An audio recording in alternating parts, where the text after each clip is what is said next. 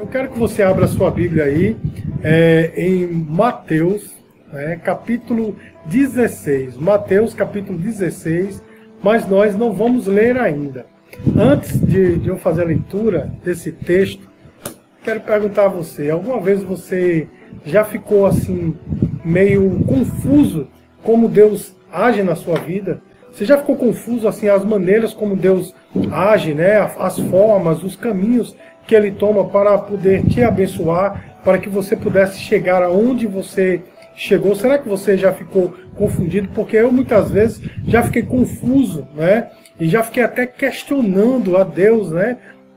Por que essas maneiras de agir? Muitas vezes é, são maneiras de agir que a gente de fato não entende, né? E se você for uma pessoa sincera, eu tenho certeza que você vai concordar comigo que você também já questionou esse agir de Deus, né? Já questionou o agir de Deus na sua vida. E, bom, o que eu posso falar é o seguinte: a Bíblia nos diz que o pensamento de Deus ele é mais elevado do que os nossos. E por isso nós não entendemos o agir de Deus. É por esse motivo que nós não conseguimos compreender o agir de Deus. Mas, é, como eu disse para os irmãos, já que a gente fica muitas vezes a questionar o porquê Deus age de determinada forma, será que esse questionamento ele é pecado? Será que questionar a Deus é, ou, ou, ou porque nós não entendemos, né? O, o, agir de Deus. Será que essa, esse questionamento que surge, será que é pecado? Bom, meu irmão, o pecado ele reside quando nós passamos a duvidar de Deus. Porque muitas vezes, meus queridos, porque nós questionamos as maneiras como Deus age. Muitas vezes o inimigo ele acaba nos tentando, ele, ele acaba nos é, fazendo duvidar de Deus, porque um de seus trabalhos é lançar dúvidas, e eu vou provar você agora. Se você é, meditar um pouco na palavra de Deus, você vai ver que lá em Gênesis capítulo 3, quando ele foi tentar Adão e Eva, ele colocou dúvida, né? Ele chegou lá e disse: Foi assim que Deus disse? Ou seja, ele colocou uma dúvida. Então, o seu trabalho é colocar dúvidas em nossa mente. Quando ele chegou para tentar Jesus lá no deserto, Mateus capítulo 4, nós vemos que ele lançou uma dúvida também. Porque a primeira tentação dele para com Jesus foi: se tu és o filho de Deus. Ou seja, ele lançou uma dúvida sobre a filiação de, de Jesus para com Deus e do amor de Deus para com seu filho. Então, o trabalho do diabo é lançar dúvidas, meu irmão. Então, o pecado está justamente aí, quando nós passamos a, a duvidar não é, de Deus por causa desses questionamentos. E é por isso que eu me senti impulsionado a ministrar essa palavra nessa noite sobre entendendo o agir de Deus. Eu me sinto impulsionado porque muitos daqueles que me assistem hoje, eu tenho certeza absoluta que já temeram, né, já ficaram é, temerosos né, muitas vezes porque não conhecem os caminhos de Deus. E já chegaram, inclusive, a questionar a Deus porque não conhecem esses caminhos. Mas existe um personagem bíblico que ficou também é, bem, é, como é que eu posso dizer, bem confuso por não entender o, o agir de Deus. Agora abra sua Bíblia, né? Eu acredito que você já está com sua Bíblia aberta. Em Mateus capítulo 16, nós vamos ler os versículos de 21 a 23. É, a minha versão aqui é Almeida Revista e Fiel. Mateus capítulo 16, versículo 21 diz assim: Desde então começou Jesus a mostrar aos seus discípulos que convinha ir a Jerusalém e padecer muitas coisas dos anciãos e dos principais sacerdotes e dos escribas, ser morto e ressuscitar ao terceiro dia. E Pedro, tomando-o de parte, começou a repreendê-lo, dizendo: Senhor, tem compaixão de ti, de modo nenhum te acontecerá isso. Ele, porém, voltando-se, disse a Pedro: Para trás de mim, Satanás, que me serves de escândalo, porque não compreendes as coisas que são de Deus, mas as que são dos homens. Então, meus queridos, entendamos o, o contexto. Os discípulos já estavam há três anos com Jesus, há mais de três anos, três anos e meio com Jesus. E todos eles tinham certeza que Jesus era o Messias. Mas a fé que os discípulos tinham era a fé que em algum momento Jesus se rebelaria contra o Império Romano para poder libertar Israel. E quando, quando chega na última semana, o ministério de Jesus, ele diz para os seus discípulos que iria para Jerusalém e iria morrer. Agora, na fala de Jesus, nós podemos observar que ele diz não, que não apenas ia morrer, mas que iria ressuscitar. Entretanto, meus amados, os discípulos, eles se apegaram apenas à parte negativa, à parte da morte de Jesus. Né? Quando Jesus fala que iria morrer, principalmente Pedro, ele foi um dos que menos entendeu o agir de Deus, porque ele puxa Jesus à parte e diz: Senhor, não diz isso de ti mesmo, nunca sucederá tal coisa. Por quê, meus queridos? Porque eles imaginavam que, sendo Jesus o Messias, o Filho de Deus, ele não seria morto dessa forma, que ele não cairia nas mãos do Império Romano. Mas, meus amados, que severa repreensão Jesus deu a eles, a ele, porque Jesus diz: arreda Satanás ou para trás de mim, Satanás, porque você me serve de escândalo, porque você não cogita das coisas de Deus e sim das coisas dos homens. Meus queridos, eu quero agora contextualizar, ou nós podemos nos identificar muito bem com o nosso é, amado irmão Pedro, porque muitas vezes nós somos da mesma forma, cogitamos nas coisas dos homens, mas não nas coisas de Deus. Muitas vezes, meus queridos, nós batemos de frente com a vontade de Deus porque nós pensamos em nós mesmos, nós pensamos apenas no nosso é, bem-estar, o bem-estar daquelas pessoas que nos cercam, mas nós não vemos o plano mais amplo do Senhor Jesus. Nós somos como Pedro, servimos inclusive de tropeço, porque quando Jesus disse assim, para trás de mim, Satanás, essa palavra Satanás no grego quer dizer opositor, ou seja, é aquele que se opõe. Então Pedro naquele momento estava se opondo ao agir de Deus por não entender o agir de Deus e porque cogitava apenas das coisas dos homens. Nós somos da mesma forma, meus queridos. Quantos de nós chegamos a criticar ao Senhor ou, ou questionar, melhor dizendo, o Senhor, porque nós só cogitamos das coisas dos homens. E eu sei que você que está aqui nessa noite, em algum momento você fez o mesmo. Mas por que eu não recebi determinada coisa? Mas por que alguma coisa estava dando certo? Daqui a pouco deu tudo errado. E por que Deus permitiu isso na minha vida? Sabe por quê, meus queridos? Nós questionamos isso justamente porque nós apenas vemos o que está na nossa frente. O Senhor vê o plano total. O Senhor vê todas as coisas. O Senhor tem um plano muito mais excelente e nós só somos imediatistas, só vemos o que, tá, o que está na nossa frente. Então, meus queridos, nós podemos nos identificar com o apóstolo Pedro. E aí, meus amados, eu quero é, chamar a sua atenção agora para o capítulo 17 do livro de Mateus, do Evangelho de Mateus. Nós vamos ler apenas dois versículos. Evangelho de Mateus, capítulo 17, versículos 1 e 2. A palavra do Senhor diz assim: Seis dias depois, tomou Jesus consigo a Pedro e aos irmãos Tiago e João e os levou em particular a um alto monte e, o, e foi transfigurado diante deles. E o seu rosto resplandecia como o sol, e suas vestes tornaram-se brancas como a neve. Meus queridos, aqueles mesmos discípulos que não estavam entendendo o agir de Deus, Jesus os leva para um monte e ali se transfigura diante dele deles. Jesus estava mostrando para eles a sua glória.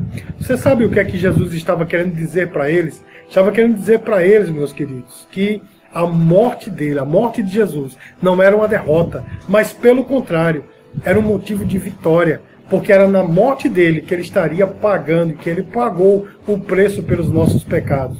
Eu gosto muito de citar aqui na igreja um texto muito conhecido, e eu gosto de citá-lo muito, Colossenses capítulo 2, versículos 14 e 15, que diz assim: Tendo cancelado o escrito da dívida que era contra nós e que constava de ordenanças, o qual nos era prejudicial, removeu inteiramente, encravando-o na cruz e despojando os principados e as potestades, publicamente os, expro, os expôs ao desprezo, triunfando deles na cruz.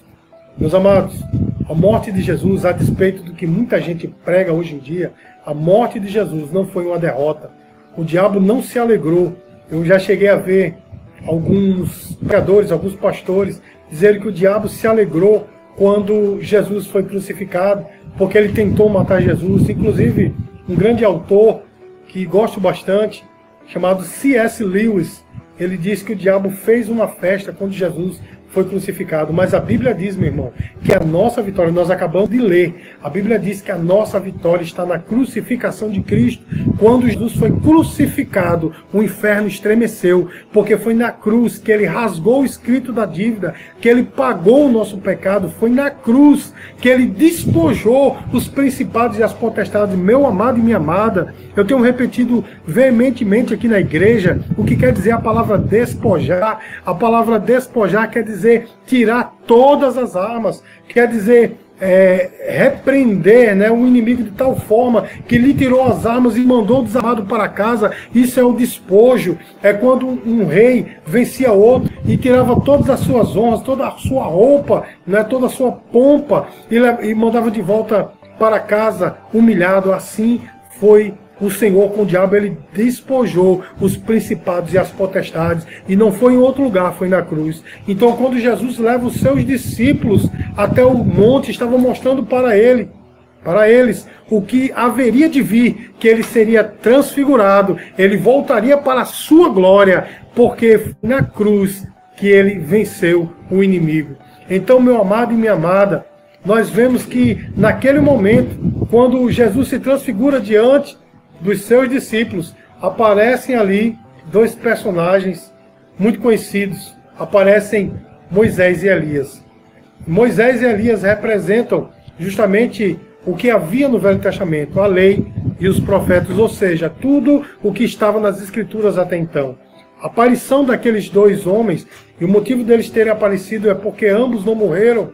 Não é? Moisés subiu ao monte e conta-se que ali não se sabe se ele morreu, é? Então, possivelmente, ele foi arrebatado aos céus e o próprio Elias também foi arrebatado aos céus. Ele não morreu, não passou pela morte, então, por isso que eles desceram naquele dia e foram conversar com Jesus. E o motivo deles estarem ali é para provar que tudo que estava acontecendo na vida de Jesus estava na Bíblia. Ou seja, estava inserido nas Escrituras. E o interessante é que há uma fala né, bem poderosa.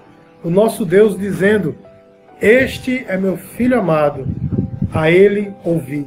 Ou seja, irmãos, Jesus ele manifesta a sua, a, a sua glória para nós, para que entendamos que todo o agir dele está dentro das Escrituras. Talvez você não esteja entendendo.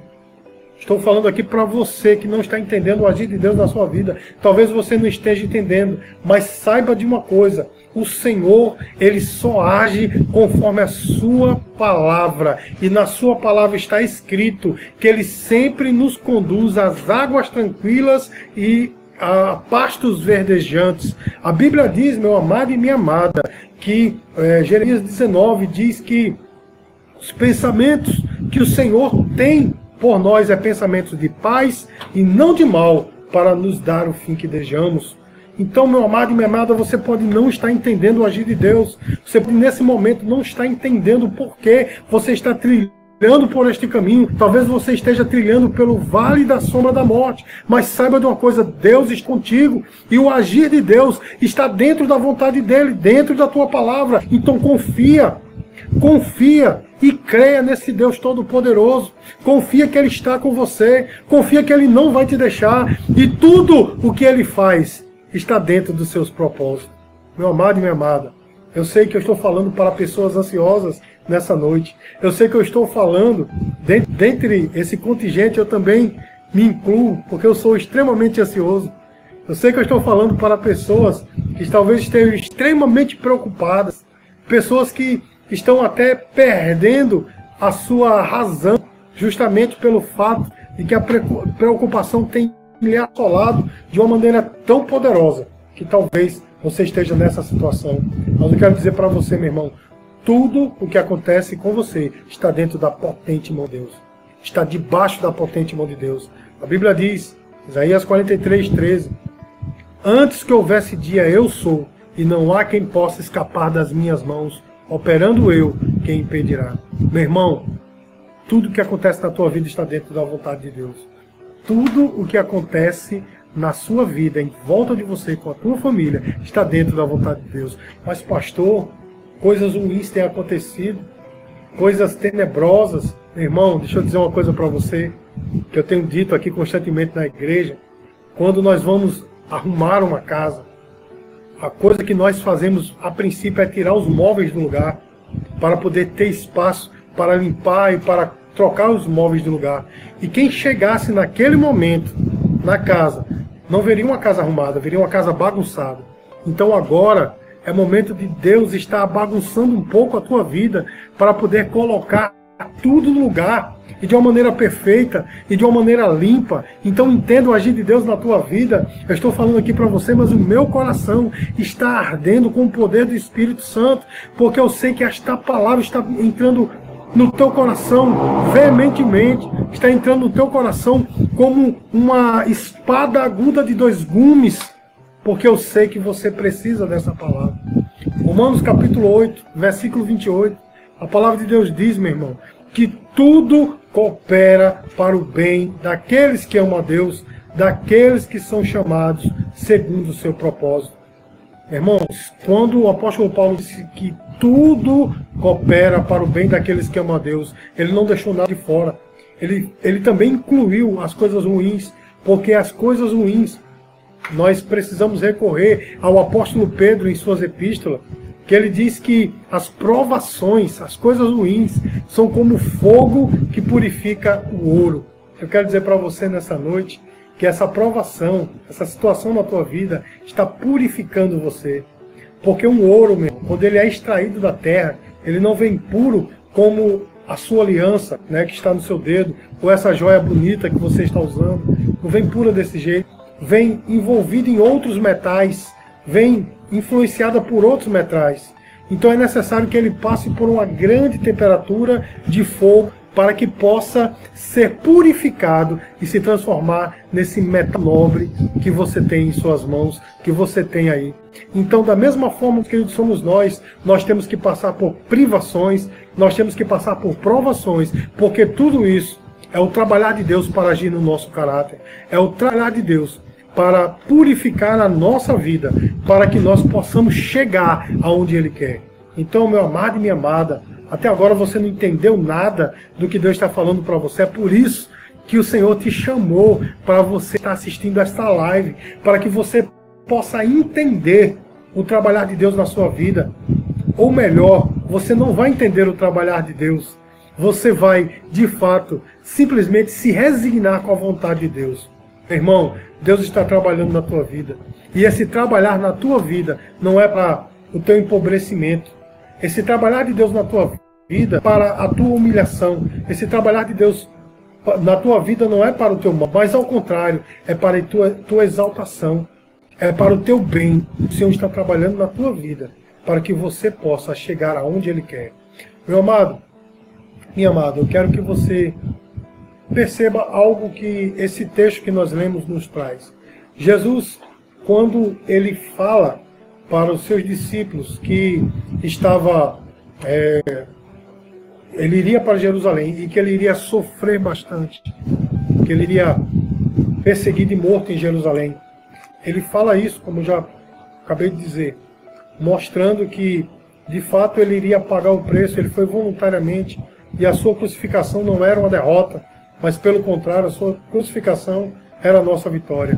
Mas eu quero que você observe que dias depois ele leva os discípulos para os montes, para um monte, para que eles pudessem ver a sua glória. E eu quero chamar a sua atenção porque Jesus os levou para o, para o monte, porque ele podia ter se transfigurado ali na frente de todos. Mas por que Jesus os leva para o, para o, o monte? Eu vou te dizer algo muito interessante. É, os discípulos não tinham entendido a vontade de Deus, porque cogitavam das coisas dos homens. Voltamos, uma queda aqui na internet. Então, para que eles pudessem entender a vontade de Deus, é necessário que eles tivessem um relacionamento mais íntimo com Deus. E Jesus fez com que eles subissem ao monte justamente para que vissem a sua glória. Mas eu quero ressaltar aqui, meu amado e minha amada, o fato de subir ao monte. Porque as grandes revelações de Deus são sempre dadas nos montes. Nós podemos ver, por exemplo, que Deus deu os, os dez mandamentos em cima de um monte. Né? O cordeiro que foi sacrificado em lugar de Isaac estava em cima de um monte. O sermão da montanha foi dito em cima do monte. Jesus se transfigurou em cima do monte. As revelações de Deus sempre são nas alturas, ou seja, sempre são nos montes. Mas eu quero dizer para você que não são montes físicos. Subir um monte físico, ou seja, subir um monte de verdade, né? Galgar um monte é muito fácil. Qualquer um faz, qualquer atleta. Talvez não a minha pessoa, talvez não eu, mas talvez você consiga facilmente. Mas subir um monte do relacionamento, da intimidade com Deus, esse é difícil. E nem todo mundo quer, e nem todo mundo consegue. E eu vou dizer uma coisa para você, meu irmão: monte subentende esforço. Não sei se você está entendendo o que Deus está falando para você. Deus quer revelar a sua glória para você. Você vai passar a se resignar com a vontade de Deus, até entender né, o agir de Deus na tua vida, mas é necessário que você tenha um relacionamento mais íntimo com Ele. É necessário que você entre nessa nova dimensão e para isso você tem que subir no monte, no monte da intimidade. Eu sei que você está se perguntando, ora, como é que eu subo no monte? Mas antes de eu responder essa pergunta, eu quero ler um texto em Mateus capítulo 11, versículo 12, que diz assim: Desde os dias de João Batista até agora, o reino dos céus é tomado por esforço, e que se esforça se apoderam dele. Meu irmão, a salvação é de graça. A salvação não nos custa nada. Custou muito caro para o Senhor Jesus, mas para nós não nos custa nada. Entretanto, as bênçãos é, posteriores, digamos assim, a, o discipulado, ele subentende esforço. Jesus falou: aquele que quer vir após mim, negue-se a si mesmo, tome a sua cruz e siga. Ou seja, meu irmão, há um esforço. Aí você pergunta, mas como? Como é que eu vou subir esse monte da intimidade? A primeira coisa, meu irmão, é dizer não para o pecado. A primeira coisa é dizer não para o mundo e dizer sim para Deus. Não é algo fácil, meu irmão, porque o mundo está cada vez mais atrativo. Você há de concordar comigo que o mundo está cada vez mais atrativo. O pecado é bom, não é, irmão? Eu sei que você pode estar achando é, estranho um pastor dizer isso, mas o pecado é bom. Se não fosse bom, as pessoas não queriam pecar, não é verdade? O pecado é bom para a carne, mas não é bom para o espírito. O pecado leva ao inferno, a afastar-se de Deus. Isaías capítulo 59, versículo 2, a palavra do Senhor diz que a única coisa que faz separação entre nós e Deus é o pecado. Então, meu amado, minha amada, para que nós possamos entrar nessa nova dimensão, a primeira coisa é dizer não para o pecado. Eu sei que você vai dizer, mas eu sou pecador, eu também sou. Também sou, não, deixei de ser pecador. Ninguém deixa de ser pecador nesta terra. Porém, meu amado e minha amada, a partir do momento que nós recebemos de fato esse sacrifício e queremos dizer não ao pecado, há a possibilidade de se dizer não ao pecado. Antes, quando nós não tínhamos Cristo, nós não podíamos dizer não ao pecado, porque o pecado era a regra da nossa vida e a santidade era a exceção. Mas depois que nós recebemos Jesus como Salvador, o seu sangue nos purificou, continuamos ainda pecadores, porém, hoje podemos dizer não ao pecado. Hoje nós podemos dizer verdadeiramente que nós servimos a Deus e somos novas criaturas. Então hoje, a regra da nossa vida é a santidade e a exceção é o pecado. Então, meu amado e minha amada, a primeira, a primeira coisa nós temos que fazer para entrar nessa nova dimensão, para que Deus manifeste a sua glória para nós, é dizer não para o pecado. A segunda coisa, meu irmão, é um esforço um pouco mais além, é orar, jejuar, é ter esse sacrifício diante de Deus. Eu sei que todo sacrifício foi feito por Jesus uma única vez, mas nós temos que ter devocionais diárias. Nós temos que ter sacrifícios diários diante de Deus. E esses sacrifícios, eles envolvem a oração, eles envolvem o jejum, a mortificação da carne. Nós precisamos orar. Eu sei que você talvez esteja dizendo, não há tempo, eu sou muito atarefado, meu amado e minha amada. Quantos momentos você passa diante da televisão? Quantos momentos você passa diante do computador? Ou diante desse aparelhinho chamado celular, nas redes sociais? Quantos momentos você passa conversando com outras pessoas, jogando conversas ao vento? Jogando conversa fora. Então, meu irmão, minha irmã, há tempo para todo propósito debaixo do céu. Então há tempo para buscar a Deus. Se você reservar meia hora por dia, 15 minutos para ler a palavra de Deus, 15 minutos para orar, você vai se transformar num jovem, numa jovem, numa mulher, num homem vitorioso. Então é necessário apenas esforço, é buscar em Deus essa liberdade, é buscar em Deus essa nova dimensão, e o Senhor vai começando a mostrar para nós a sua glória, porque quem entra na intimidade com Deus anda na dimensão dos milagres. Quem anda na dimensão dos milagres tem intimidade com Deus. Agora, é eu e o meu amado, e o meu amado e eu. Eu quero ressaltar aqui como a terceira coisa para nós entrarmos nesse novo nível de espiritualidade é ler a palavra de Deus. Não deixe de ler a sua Bíblia. Não deixe de ler a palavra de Deus, porque ela é o manual que o Senhor te deu para você vencer nesta terra. A Bíblia é o manual que o Senhor te deu. Talvez você objete dizendo que você não tem tempo, talvez você não seja uma pessoa dada à leitura. Ora, amado, amada, se você, eu já falei isso milhões de vezes aqui na igreja, tenho falado das igrejas que eu tenho pregado, se você fosse fazer um concurso público e para isso você precisasse ler um livro de duas mil páginas, você leria para passar nesse concurso? Meu irmão, minha irmã, estamos falando aqui da sua intimidade com Deus. Leia a palavra. Se você gastar 15, 15 minutos por dia lendo a palavra de Deus em um ano, você leu a Bíblia completa. E a Bíblia, meu irmão, é onde Deus se revela para nós, onde está a glória de Deus para nós.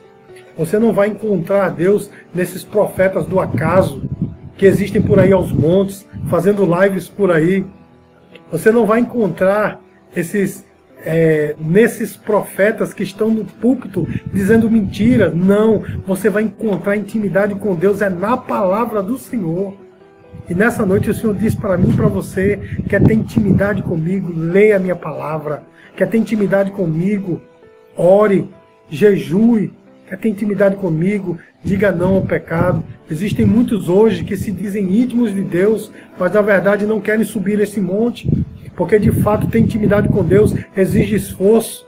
De fato, ter intimidade com Deus exige a subida de um monte, não um monte físico, mas um monte espiritual, um monte da negação da carne, um monte da intimidade com Deus.